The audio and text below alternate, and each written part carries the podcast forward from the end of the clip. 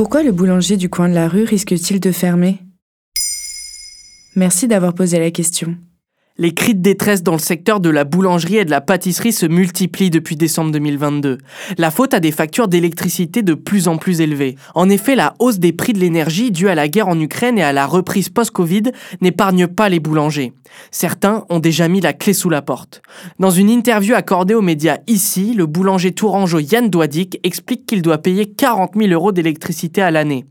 Il n'y a pas que la hausse des prix de l'énergie qui met le secteur de la boulangerie en grande difficulté. L'inflation fait exploser les prix des matières premières comme la farine, le sucre, les œufs, la levure ou encore le beurre.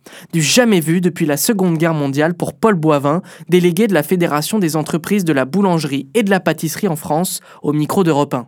C'est du jamais vu, c'est un, véritable tsunami de hausse euh, sur l'ensemble, des postes.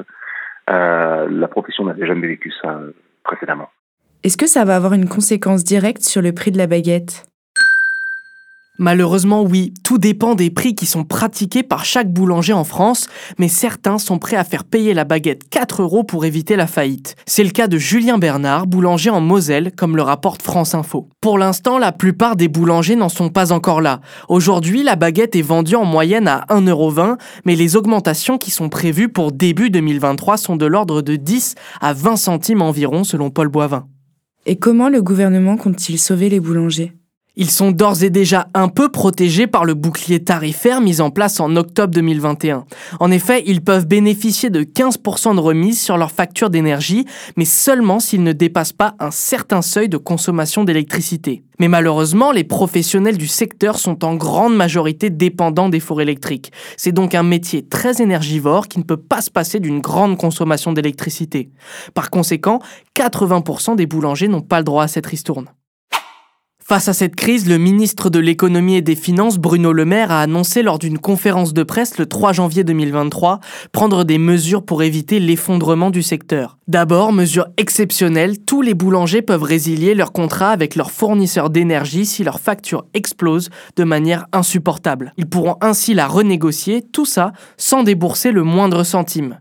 Des aides seront également mises en place par l'État pour alléger de 40% leur facture d'électricité. Le secteur de la boulangerie-pâtisserie est en danger. Yann Douadic, boulanger à Tours, explique dans le média ici que si les boulangeries ferment, c'est la mort des patelins. Je cite, Une boulangerie, c'est le poumon d'un village. S'il n'y a plus ça, les autres commerces vont être affectés.